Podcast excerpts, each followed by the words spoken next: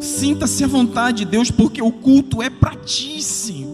Se for para ser só louvor, que não tenha nenhuma palavra dita aqui. Se for para ser só palavra, que seja só palavra. Mas faz do teu jeito, Deus. Faz como te apraz, porque tu és a razão de nós estarmos aqui, Deus. Nós não estamos aqui porque é domingo de manhã, estamos aqui porque é o dia que nos encontramos com o teu povo para te louvar. Obrigado, Deus, pela tua presença que já é real aqui antes de nós estarmos aqui. Obrigado, Deus. Amém. Pode sentar, Deus abençoe. Processos no tribunal. Esse negócio pegando fogo lá em Coríntios. É um prazer estar aqui com os irmãos, sempre, né? Compartilhando um pouquinho. Abra sua Bíblia lá em 1 Coríntios, capítulo 6.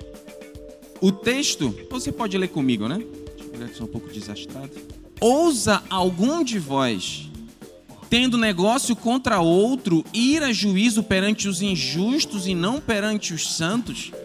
Não sabeis vós que os santos hão de julgar o mundo? Ora, se o mundo deve ser julgado por vós, sois porventura indignos de julgar as coisas mínimas? Não sabeis vós que havemos de julgar os anjos? quanto mais as coisas pertencentes a essa vida. Então, Paulo já vai no 220 dando uma chicotada, né? Mas vamos prosseguindo. Então, se tiverdes negócios em juízo pertencentes a essa vida, pondes para julgá-los que são de menos estima na igreja, para vos envergonhar, o digo. Não há, pois, entre vós nem mesmo um sábio, nem mesmo um que possa julgar entre seus irmãos, mas o irmão vai a juízo com o irmão, e isso perante infiéis. Então, o que acontecia? Ah, antigamente era bem diferente de hoje, né? Antigamente os juízes, os juízes eles ficavam lá na porta da cidade e as pessoas levavam suas demandas até eles, os juízes, os magistrados. E lá em Coríntios os irmãos estavam jogando todo mundo na justiça. Tu é feio, ah, sou feio, vamos para a justiça. Os irmãos, tudo era briga, uma briga judicial ali.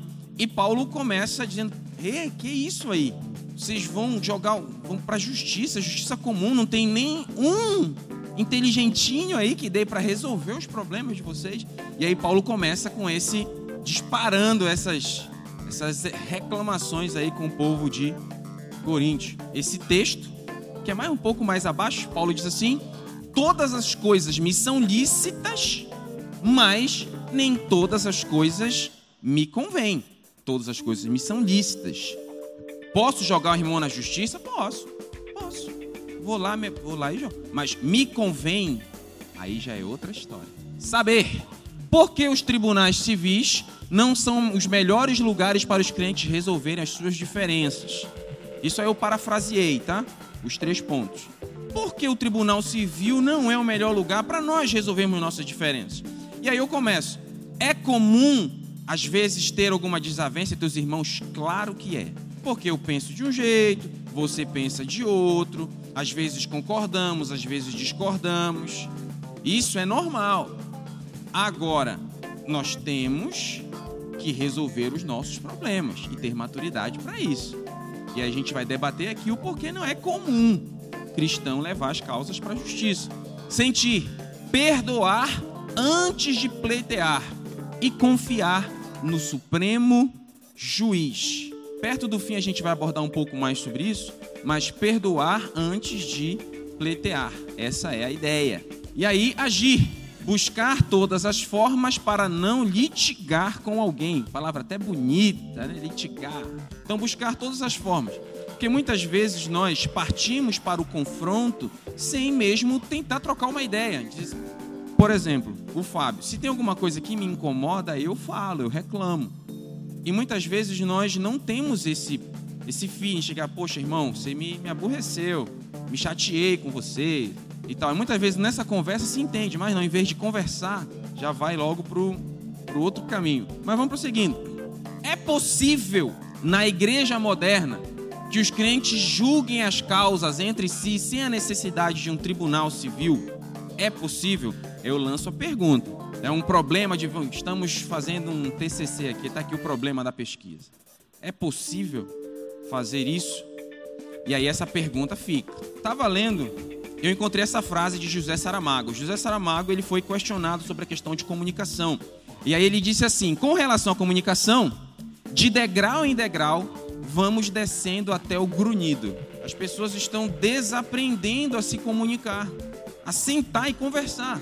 Você já foi alguma vez sair com seus irmãos e vamos, vamos comer uma pizza? Vamos. Aí todo mundo. Aí você chega na mesa, tá todo mundo no WhatsApp. Ninguém conversando ali. Twitter, 140 caracteres. Passou disso, não fala mais. Então tem certo, o ser humano está desaprendendo a se comunicar. E eu concordo com o Saramago aí. Será que muitos problemas na igreja não se alastram porque nós estamos desaprendendo a conversar uns com os outros? colocar ali na mesa, na sinceridade, não é assim, é assim, é assado. E aí vai. Então, Paulo proclama outro ato da igreja dos Coríntios, o ato de levar suas questões aos tribunais civis. E Paulo, esse é o ponto-chave deste capítulo. E aqui eu quero tratar dois pontos com os senhores, que normalmente se debate muito em filosofia e na área do direito. É claro que não pretendo me estender muito sobre isso, mas quando você pega essa questão de ética Solomão ele diz: estudar ética não é escolher entre o bem e o mal, mas se sentir confortável diante da complexidade moral. Isso é que ele entende sobre ética. E aí é importante a gente pegar um pouco esses, esses pensamentos, que pensa junto comigo. Se você um dia for debater ou conversar com alguém que não é da igreja, não adianta você usar a Bíblia com ele. Sinceramente falando, você pode até não concordar com o que eu estou dizendo, mas é assim que é. Por exemplo, aquele filme Deus Não Está Morto não convence nenhum ateu. Apesar de eu gostar do filme. Porque não se, não se faz um debate profundo ali. Volto a dizer, apesar de eu gostar muito do filme. É, foi na ano passado, estávamos conversando na escola dominical, não, sei, não lembro, acho que era o Ofi que estava ministrando a lição. A gente conversou sobre isso. Foi debatido sobre isso aqui. Os irmãos falando e tal. Um ateu ou alguém que, que não, se, não está não se está se voltando para Deus, eu dizer, olha a Bíblia diz, não me interessa o que a Bíblia diz. Então é bom de vez em quando a gente pegar esses pensamentos. Então Solomão disse isso. Você pega do latim, ética significa costume, hábitos e valores, e moral significa costumes. Então no latim, hábitos e valores, moral, costumes. Então aqui mais uma citação de Sruh, disciplina ética, disciplina que interpreta fatos morais. Aí ele fica o que é bem, o que é mal, ele fica nesse jogo mental. Mas o que, por que eu falei essa questão de ética e moral e trouxe esses, alguns pensadores para essa conversa? Para dizer isso bem aqui, ó. Lançar o irmão na justiça não é uma postura imoral. E aí a gente tem que entender isso. Não é imoral eu fazer isso, mas como cristão não é ético. Não estão entendendo? Amém? Eu tenho certeza que os irmãos têm maturidade para entender o que eu estou falando. Imoral não é. Eu não posso dizer assim, irmão, é proibido. É, não, você vai pro inferno. Não, não é. Agora, como cristãos, não é ético. Porque como cristãos, o nosso papel é resolver aqui. Porque qualquer coisa envolvendo a igreja é um prato cheio para jornal, televisão, para todo mundo. Os blogueiros da vida, os youtubers. Crente joga crente. Imagina a manchete. Né? Não vou nem dizer o nome do jornal, que vai que tem alguém que trabalha vai se chatear. Jornal Joãozinho. Irmão, pastor da igreja batista missionária, processado por irmão por pregação em culto. Isso é um, seria um prato cheio para vender jornal. Então, tudo que envolve a igreja é isso. Então, a gente tem que fazer de tudo para, se a igreja for colocada no radar da mídia, que não seja por esse tipo de coisa. A igreja missionária faz trabalho com Ribeirinho para. Aí, beleza. Muito melhor do que processos trabalhistas ou processos judiciais, seja lá o que, seja lá o que aconteça. Né? E aí Paulo disse ser vergonhoso o fato dos coríntios contenderem perante juízo. E aí é uma frase popular. Roupa suja se lava em casa. Então, se eu tenho um problema, vamos imaginar que eu tenho um problema com o irmão. Torce pela Argentina. Brincadeira. Tenho um problema com o irmão. Aí a gente teve uma pequena desavença que eu não vou discutir com ele na frente da igreja. Vamos para um lugar sós, vamos resolver nossos problemas em particular. Um lugar separado. Porque, senhoras e senhores, todas as vezes que nós cometemos esse tipo de gafe, de fazer confusão, de espalhar, ficar, olha, o irmão me fez mal, o irmão fez aquilo, nós estamos dando arma para o inferno usar contra a igreja. Porque uma casa dividida, ela cai. Flávio Josefo, ele foi um historiador judeu. Acho que talvez você já tenha ouvido falar dele. Ele escreveu o livro A História dos Hebreus. É, depois da Bíblia, é considerado o livro mais fidedigno pelos estudiosos. Ele fala sobre a queda de Jerusalém em 70. Ele diz: o povo judeu caiu em 70 para Roma porque foi um povo desunido. Palavra de José. Então, qual é a principal intenção do inferno? Separar a igreja. Então vamos minar problema aqui, problema ali, vamos minando, vamos minando. Vamos plantando, plantando o joio. Planta o joio, o joio cresce, a casa divide e cai. Essa é a ideia. Como diria, se alguém, eu não lembro o nome do, do rapaz que disse isso. Dividir para conquistar. Eu acho que os irmãos devem. Ah, foi fulano, não lembro agora. Mas enfim. Então vamos. Para vos envergonhar o digo, não há pois entre vós nem mesmo, não há entre vós sábios, nem mesmo um que possa julgar entre seus irmãos? Paulo dizendo, rapaz, não tem um. Eu fico na dúvida, porque na minha cabeça, se tivesse um sábio, Paulo perguntaria: Não, onde está o fulano de tal para julgar a causa? Mas Paulo, quando ele diz não entre vós um sábio, ele não cita nome algum. Assim eu penso, posso estar enganado. Mas eu fico na dúvida se realmente tinha alguém ali, apesar de que para uma igreja ser montada, tinha que ter presbíteros ali, tinha que ter todo um corpo um corpo de governo, de trabalho. Mas a grande reclamação de Paulo é: não existe um sábio.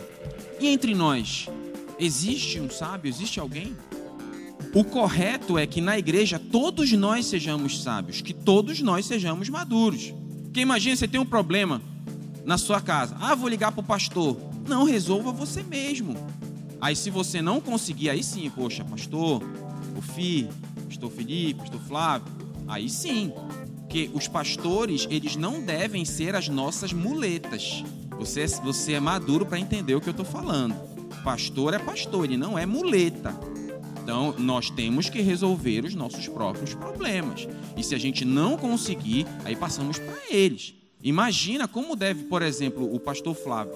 Como deve ser a cabeça dele? Muito problema, muita coisa para resolver. Aí eu, que poderia resolver os meus problemas, ainda empurro para ele mais um aí sempre tem o que não, mas é função dele cuidar, ele é pastor.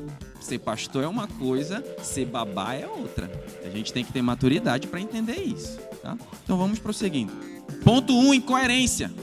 E aí eu trouxe esse texto de Mateus. Jesus aqui questionando os nobres discípulos. Ele diz: Ora, se teu irmão pecar contra ti, vai e repreende-o entre ti e ele só.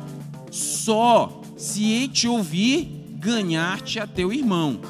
E entenda isso. O que, que acontece muito na igreja? Eu tenho um problema com o irmão, em vez de eu resolver com ele, eu vou contando para os outros irmãos. Olha, o fulano me fez mal. E aí, uma coisa que seria mínima, espalha.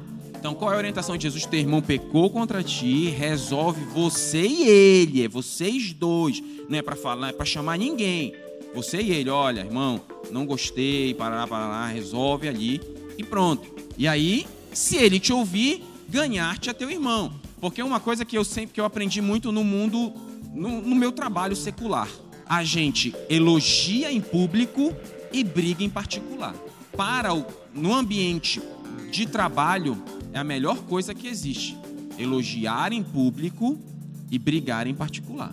Você não vê às vezes lá na sua empresa, não tem algum, às vezes seu chefe, um mequetrefe, ele briga na frente de todo mundo? Isso tira o ânimo da pessoa de trabalhar. É chato é triste, você fica com raiva. Então a melhor coisa, resolve em particular. E isso é uma coisa que Jesus disse já faz muitos anos. E aí, mas se não te ouvir, leva contigo um ou dois, para que pela boca de duas ou três testemunhas toda a palavra seja confirmada. Conversei com o irmão, olha, irmão, não gosto disso. Fiquei chateado. Ele disse, vou continuar fazendo. Aí, tudo bem chama o pastor, pastor Bruno, vamos lá, leva duas, duas ou três testemunhas, uma ou duas, né, para confirmar toda a questão. E aí, se, o ponto final, e se não os escutar, diz-o a igreja. Se também a igreja não, não escutar a igreja, considera-o como gentil e publicano. Quando Jesus fala diz-o a igreja, eu não acredito, eu não acredito que Jesus tenha dito assim, olha, você vai na igreja e diz assim, olha, irmãos, é o seguinte, eu tive um problema com o irmão, e ele fez isso aqui, me aborreceu. Eu pedi para ele parar, não parou, viu, irmãos? Eu não acredito que Jesus esteja falando isso. Quando Jesus fala, diz-o a igreja, eu interpreto, talvez você tenha uma interpretação diferente da minha, que não acho problema nisso, é de comunicar a liderança da igreja. E assim, olha, pastor, eu estou tendo um problema com o irmão, conversei com ele, levei duas testemunhas, ele conversei com ele, não quis me ouvir, levei duas pessoas, não quis me ouvir, estou comunicando para o Senhor. Que aí a liderança da igreja, o corpo da igreja, vai tomar uma, vai ver o que faz. Se a pessoa pertence a algum ministério, talvez considere a possibilidade de encostá-lo um pouquinho. Ou coisa desse tipo que aí é da liderança que decide. Amém? Vamos prosseguindo. Devemos ter cuidado ao misturar negócios com igreja. Muitas vezes não dá certo. Eu vou dizer uma coisa, eu não sei se eu concordo comigo mesmo, mas eu vou dizer. Eu, quanto profissional, todas as vezes que eu fui enganado foi por cristãos todas, em toda a minha vida profissional. Então, eu, eu fui, prestei um serviço, porque eu sou assim, eu gosto de primeiro fazer o serviço, terminar o serviço, para depois me sentir apto de receber o dinheiro. Eu sou assim, gosto de primeiro fazer, depois eu sou pago. Errado ou não é uma postura minha. Então, todas as vezes que eu fiz isso, os ímpios me pagavam em dia, os cristãos não pagavam. Eu não estou dizendo que todo cristão é caloteiro. Eu só estou dizendo que todos os calotes que recebi na vida foram de cristãos. Então eu sempre aconselho, se possível, não misture as coisas. Se possível.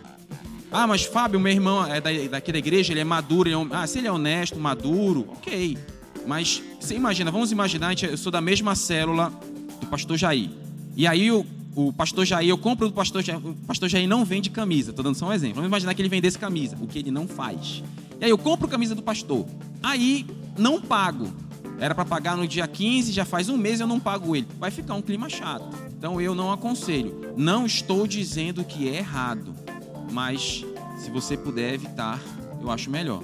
Tem irmão que compra e não paga. Então todo cuidado é pouco com as relações que temos dentro da igreja, para não ter nenhum tipo de problema. Entenda, o nosso objetivo é criar soluções e não problemas. Então, tudo aquilo que pode, possível, talvez, quem sabe, entretanto, gerar um problema, nós temos que evitar.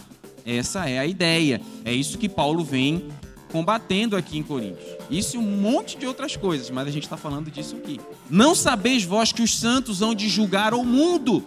Ora, se o mundo deve ser julgado por vós, sois porventura indignos de julgar as coisas mínimas? Julgar as coisas mínimas? Cabe sobre a responsabilidade da igreja futuramente julgar os anjos, julgar o mundo. Isso lá no, no fim das coisas, no, no momento final, né? E aí, outro texto: Irai-vos e não pequeis, não se ponha o sol sobre a vossa ira. E aí, Paulo diz: Não deis lugar ao diabo. E Tiago Diz assim: Portanto, meus amados, a todo homem esteja pronto para ouvir, tardio para falar, tardio para se irar. Sabe por quê?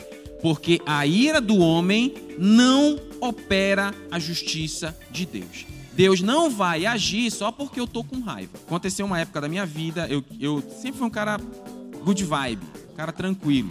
Então teve um momento da minha vida em que tinham, tiveram duas pessoas que me fizeram muito mal, mas muito mal mesmo. Então foram as duas pessoas que realmente na minha vida, assim, que eu odiei, foram essas duas pessoas, né? Já faz uns anos, tá, irmão? Esse irmão tá com ódio, vem pra... Não, faz um tempinho já. Deus já me brigou por isso. Então, eu odiava essas duas pessoas, odiava mesmo, queria que morressem, que passasse um caminhão por cima, caísse um meteoro em cima. Coisas assim. É o que eu sentia. Eu acho que a sinceridade é a melhor coisa entre eu e os senhores. Então, como eu era a vítima, Deus vai agir, Deus tem que agir. Eu sou a vítima aqui. E eu com ódio, com ódio, com ódio, com ódio. Deus, faz alguma coisa. Como se Deus fosse obrigado a fazer o que eu quero e não o que ele quer. Aí, passei alguns meses nessa situação.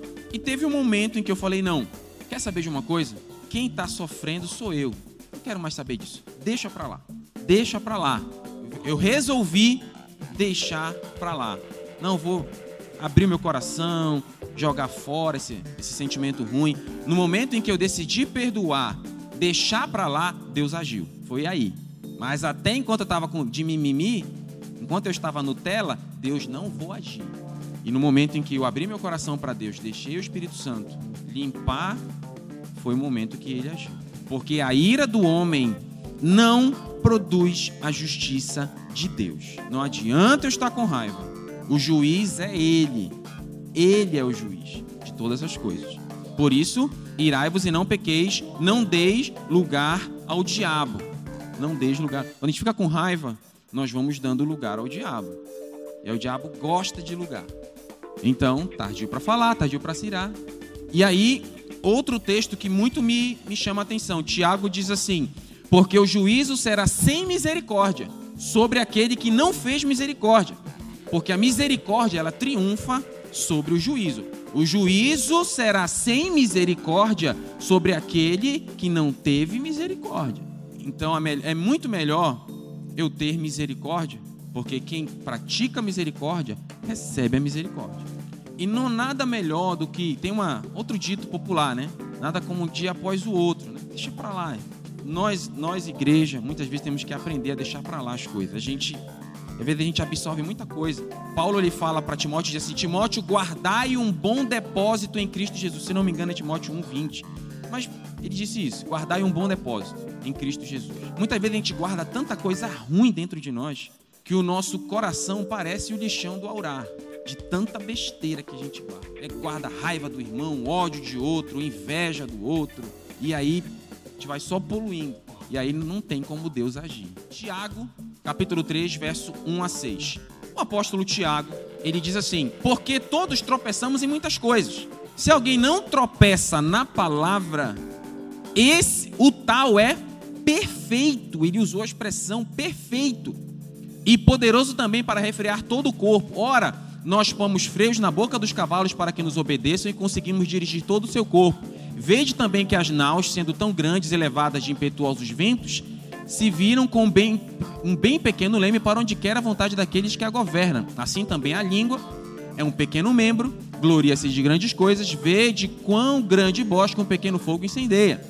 A língua também é um fogo, como um mundo de iniquidade. A língua está posta entre os nossos membros, contamina todo o corpo e é inflamado, inflama o curso da natureza e é inflamada pelo inferno. Palavras de Tiago muitos dos nossos conflitos é porque nós falamos muitas vezes besteira. A gente não pensa antes de falar. É o que eu sempre digo para os meus parentes. Tem alguns parentes que quando estão com raiva, saem cuspindo fogo em todo mundo. Eu digo, você está com raiva, dá uma volta, vai tomar um sorvete lá na Cairu. Eu, quando eu estou com raiva, eu me isolo eu vou pro quarto, me deito, vou dar uma volta, vou dar uma corrida na 1 de dezembro, eu faço alguma coisa. Porque nós, quando estamos com raiva, estamos propensos a falar coisas que não. que muitas vezes nem é o que a gente, que a gente sente, mas está com raiva e vai falando. Então nós temos que tomar cuidado com aquilo que nós falamos, porque aquilo que nós falamos pode destruir a vida de alguém. Você disse, não, eu falei com raiva. Mas aquilo que você falou, aquilo que eu falei, a pessoa que ouviu, você pode matar aquela pessoa ali. Os golpes verbais doem mais que golpes físicos. Não teve aquela vez que você. Eu já disse várias vezes. Caramba, eu preferia ter apanhado uma perna manca do que ter ouvido isso. Já teve vários momentos na minha vida que eu disse isso. Que palavras doem mais. Mais principalmente se são das pessoas que nós mais estimamos. Então Paulo fala: ouviste o que foi dito, olho por olho, dente por dente. Olho por olho, dente por dente. E aí Jesus diz assim: Eu, porém, vos digo: não resistais ao mal, mas se qualquer que te bater na face direita, oferece-lhe também a outra. Se alguém quiser pleitear contigo, tira-lhe e tirar-te a túnica, larga também a capa. Qualquer que te obrigar a caminhar uma milha, vai com ele duas. Tá. E aí eu vou perguntar sem nenhuma hipocrisia. É fácil isso aqui que Jesus está falando? Você está andando na rua, irmão, te dá um tapa. Pá! Ah, não, tá. Ô, irmão, bate no outro lado. Cana. Isso aqui não é fácil. Jesus, ele trata aqui do mandamento mais difícil, na minha humilde opinião. Você amar. Amar não é fácil. Ouviste o que foi dito amarás o teu próximo e odiarás o teu inimigo. Eu, porém, vos digo: amai os vossos inimigos. Não é fácil. Bendizei os que vos maldizem, fazei bem os que vos odeiam. Orai pelos que vos maltratam e vos perseguem. para que seja, olha só, olha só, para que sejais filhos do vosso Pai que está nos céus. Você tem que orar por aquela pessoa que te fez mal. Eu tenho que orar pela pessoa que me maltratou. Você tem que amar aquela pessoa que assassinou seu filho, estuprou sua filha. É fácil isso? Mas ame os vossos inimigos, ame aquele que te persegue. Ore por ele. Não é fácil, não é fácil. Mas em Cristo a gente consegue. Fora de Cristo, não. Eu não sei porque eu vou contar isso, mas eu vou. Corey Denbu, acho que você já ouviu falar. Corey Denbu, ela era. Trabalhava num campo de. Estava na guerra. A, o pelotão dela foi capturado pelo inimigo. Ela foi para um campo de concentração. E aí aconteceu com ela tudo o que acontece com uma mulher em um campo de concentração. Diversas vezes. Né? Eu não vou ser mais específico, mas eu sei que os irmãos entenderam. Corey Denbu conseguiu fugir. Você consegue a, bio, a biografia dela, você compra, é fácil. Ela conseguiu fugir do campo de concentração e ela estava pregando numa catedral sobre perdão em Londres. Estava pregando. Isso ela falando. Estava pregando sobre perdão. Terminei de pregar sobre perdão. Ela desceu do púlpito e foi para a porta. E ficou saudando os irmãos que entravam e saíam. E aí ela conta que chegou um homem com ela e disse assim: Então, Core, eu estou perdoado. Quando ela olhou para o cara, ela viu que era o soldado que fez tantas maldades com ela. Ela olhou, ela disse, ela conta que ela ficou paralisada sem saber o que fazer. Porque muitas vezes a gente tem que tomar muito cuidado para não ser hipócrita. Porque aquilo que a gente fala aqui, a gente tem que viver fora daqui. Então ela tinha acabado de pregar sobre perdão. E aí ela desceu, ela quando ela olhou, mas era o guarda, era o guarda que tanto fez mal, torturou ela, fez tanta coisa. E aí ela disse que ela olhou para o céu e disse: Deus me ajuda. Ela fala que ela sentiu como se algo fosse derramado na cabeça dela, como uma água, um óleo. E aí ela perdoou, ela disse, ela decidiu, porque muitas vezes perdão não é sentimento. Não é, ah, eu vou amar, vou perdoar só quando eu amar. Então esquece, que muitas vezes não é sentimento. Perdão é uma decisão. Eu vou deixar isso para trás. Ponto. E ela disse que ela virou e disse: Eu te perdoo. Aquele homem falou assim para ela: Corey, você não sabe o bem que você fez para minha alma. E, e, ela conta que ela nunca mais viu aquele guarda, nunca mais. Mas vamos prosseguindo, que Jesus ele amou todo mundo, todo mundo, e não foi fácil. O que aqueles mequetrefes fizeram com Jesus lá foi dureza, mas ele amou mesmo assim. E aí, olha só, essa, essa história aconteceu, é, foi lá na Espanha, no jornal El Liberal.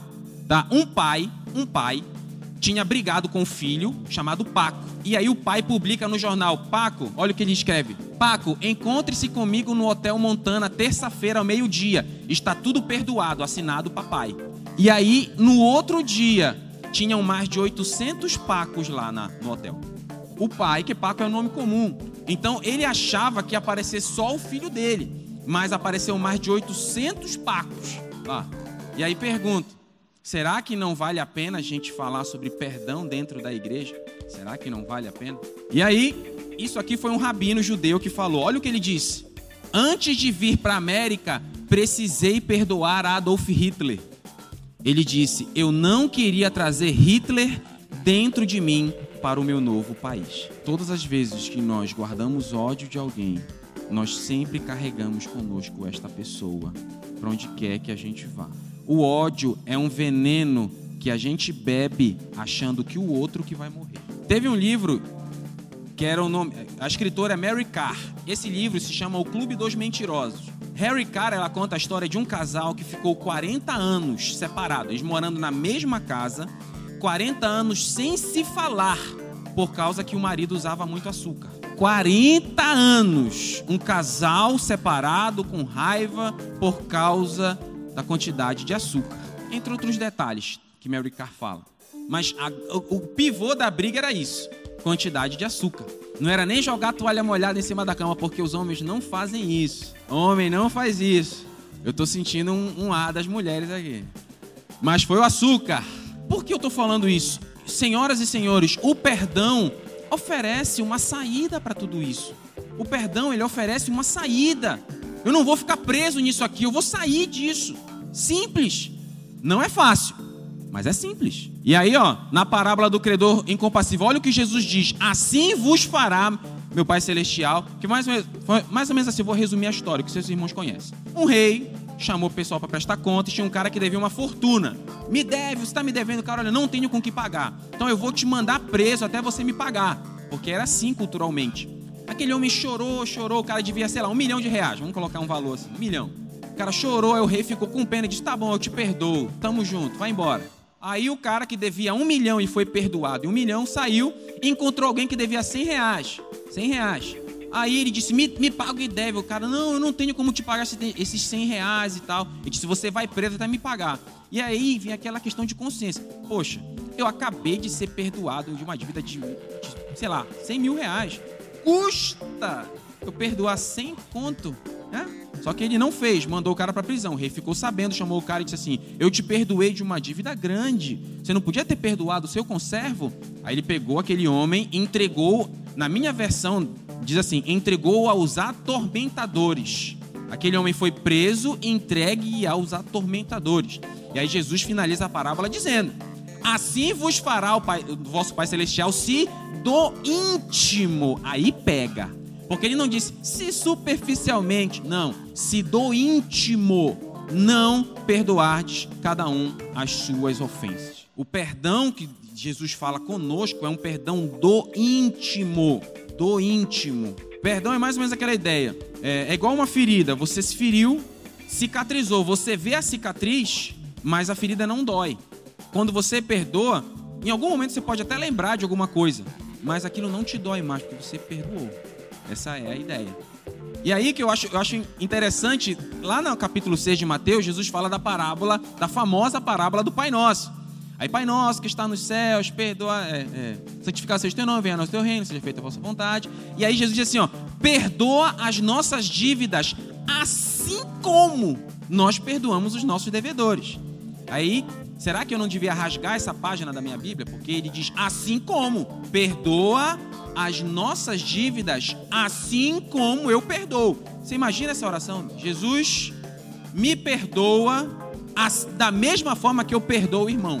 Aí Jesus, ah, é? Então tá. Tá bom então. Será?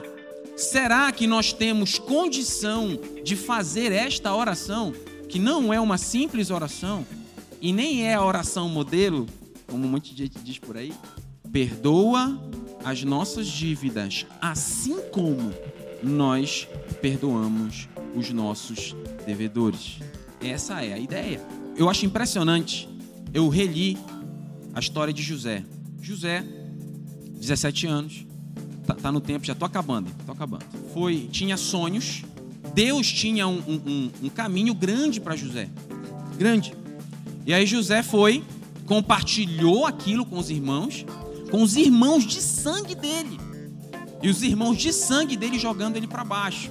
Venderam ele como escravo. Ele foi, José foi jogado numa cova que era aproximadamente 7 metros de profundidade.